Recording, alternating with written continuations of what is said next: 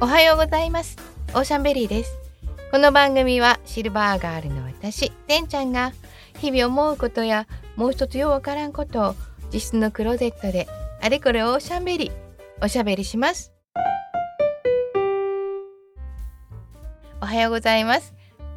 てんちゃんです。もう何回も読んでもいい？分かってますね。失礼しました。私今あの子育て支援員っていう資格なんですかね。講習がありまして保育園にお勤めしてるんですけども、まあ、保育のこと何にも知らないのでこれ受けてきたらっていうことで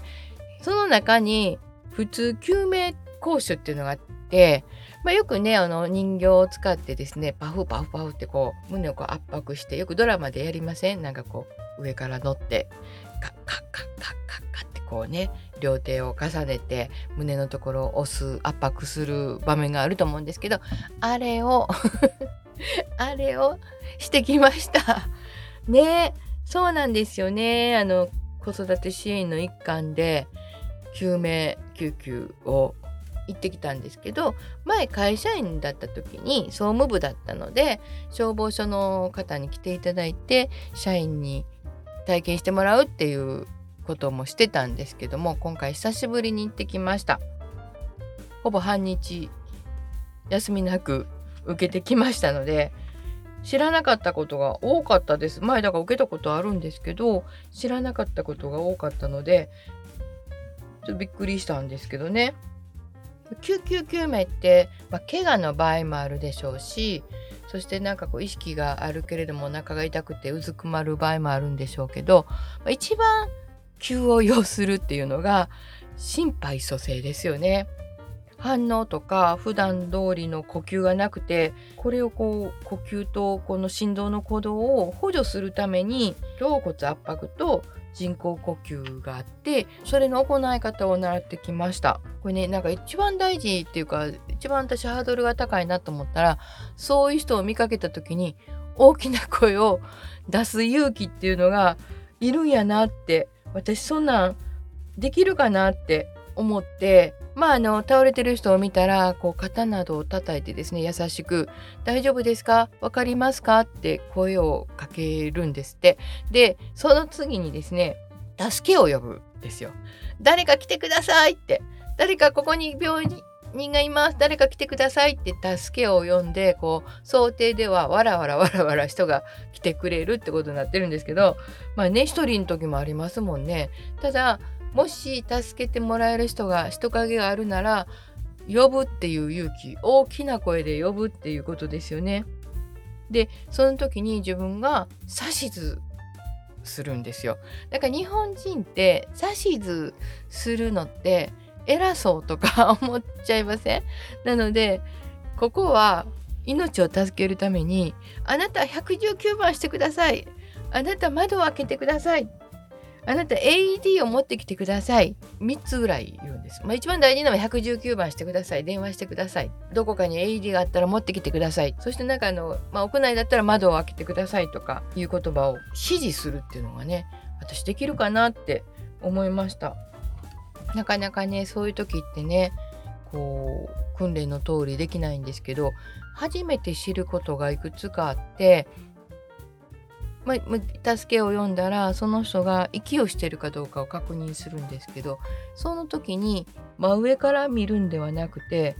真上から見るとねこう上がったり下がったりしてるのが分かりにくいらしいんです。なので自分の顔をその倒れてる人の顔の前 顔の前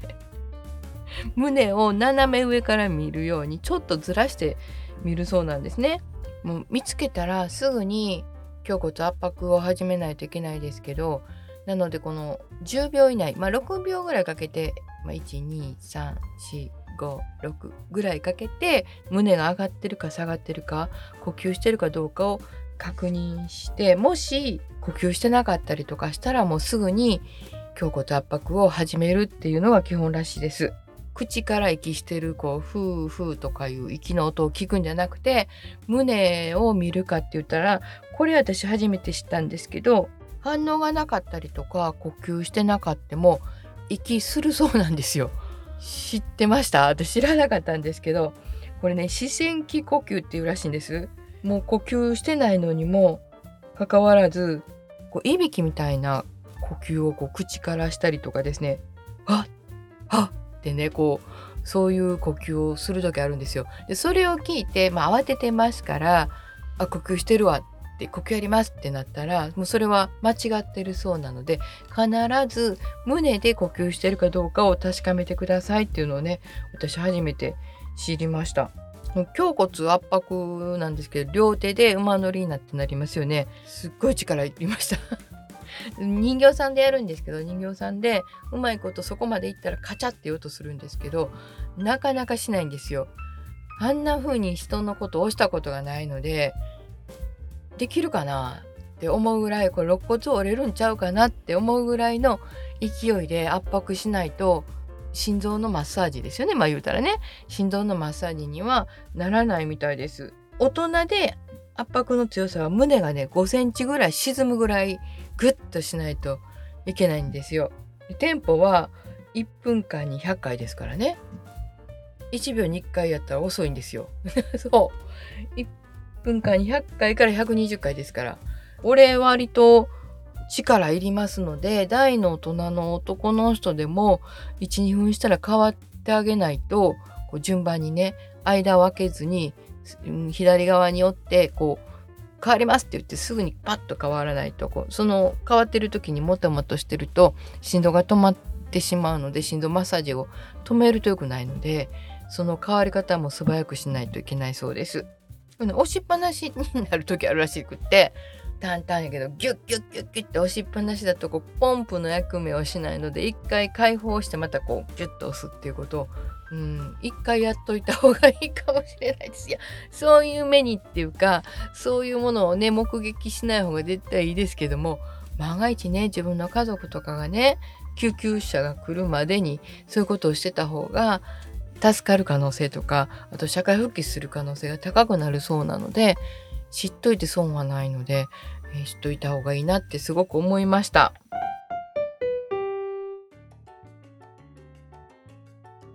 大人なんかもねお餅まあ5円ですよね私もよくやるんですけどよくやるっていうかなんか最近年ですよねお水とか飲んでもなんか違うとこに入ってるこう咳込むことが多くて5円ですか？ってよく言われるんですけど、そう、5円、5円とかいう感じで苦しいですよね。あれなんかもし異物、まあよくね、お正月なんかお餅とかってありますやん。ああいう時なんかこう胸を持って、こう胸のところでこうグッとこう引いてあげたらうっと出るとかねまずこう背中を叩くとか実際にそんなん教えてもらったんですけども知ってるととっさの時にもできるかもしれないです。だけど知らないととっさの時も何もねどうしていいか分かりませんもんね。AED っていうなんかなんて言うんですかね救急箱じゃないですけどちっちゃいカバンみたいのが、まあ、病院とか駅とかいろんなところに置いてると思うんですね。だからあのなんか医療ドラマなんかでね人が倒れてたりとかしたら AED を持ってきましたって言って胸とか背中とかにパッドを貼ってみんなみんな離れて電流流しますとか言ってパッと押したらちょっとその患者さんがビクンってなるようなあの機械です。ね、怖いですよね。電流が流れるって。で触ったら来ませんっていうぐらいの電流が流れるって怖いので使い方とか分かれへんとかって思うと思うんですけどもうめちゃくちゃ簡単でこうパッとカバンを開けたりとかスイッチを押すともう何々してください何々してください何々してください、まあ、5つぐらいちゃいます？言うてくれんの。パッと貼ってください。でもあのここに貼ってくださいっていうの書いてありますのでね。で貼ってで離れてくださいっていうか 離れてで離れてあの患者さんから離れてで電流をオンにしてくださいって言ったらオンにしてっていう感じです。ほんと簡単なんですよ。あれ全然怖がらなくていいので一回勇気を持ってもしそういう人がそばでいはって心肺停止になってたら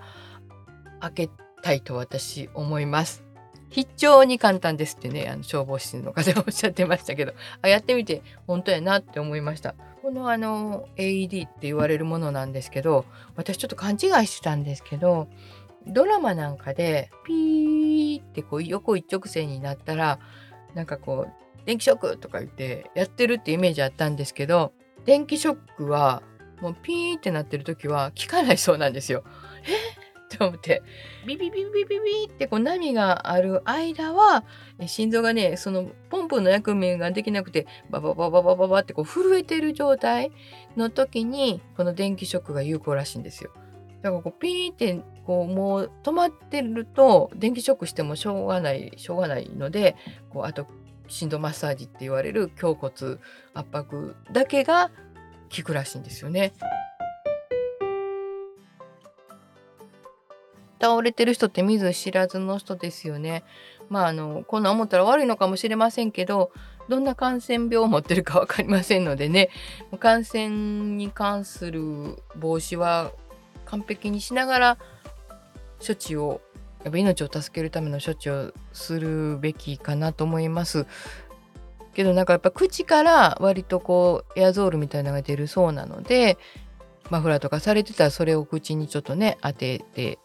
からするとか、まあ、自分のタオルをそのタオルとかハンカチをお顔の口のところに鼻口のところにパッとかぶせてから処置をするとか。あともし怪我されてましたらさっきも言いましたけど血がついたりとかするともうそれは持って帰らずに来られた救急隊員さんの方に医療廃棄物っていうんですか？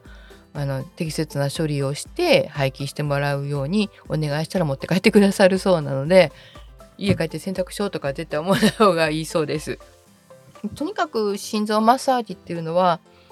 もし呼吸をしてなかったらずっとしないといけませんのでリレーですぐ疲れますのでリレーでこうしないといけないですし AED の電気ショックが終わったらまたすぐに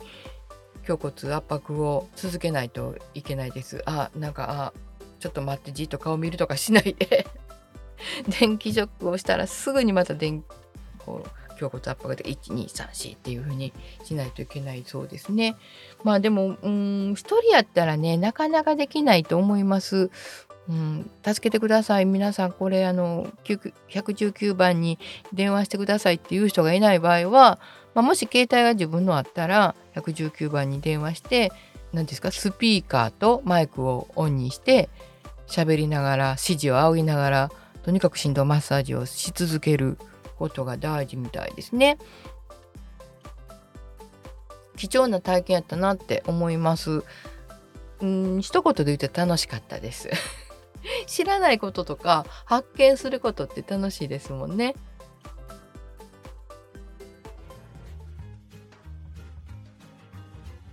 お別れの時間が近づいてきました。この番組は毎週火曜日の早朝に配信しています。番組をフォローしていただくと次に配信された時に聞いていただきやすくなります。また評価で星などをつけていただくと励みになりますのでよろしくお願いします。今日が皆さんにとって素敵な一日でありますように。てんちゃんでした。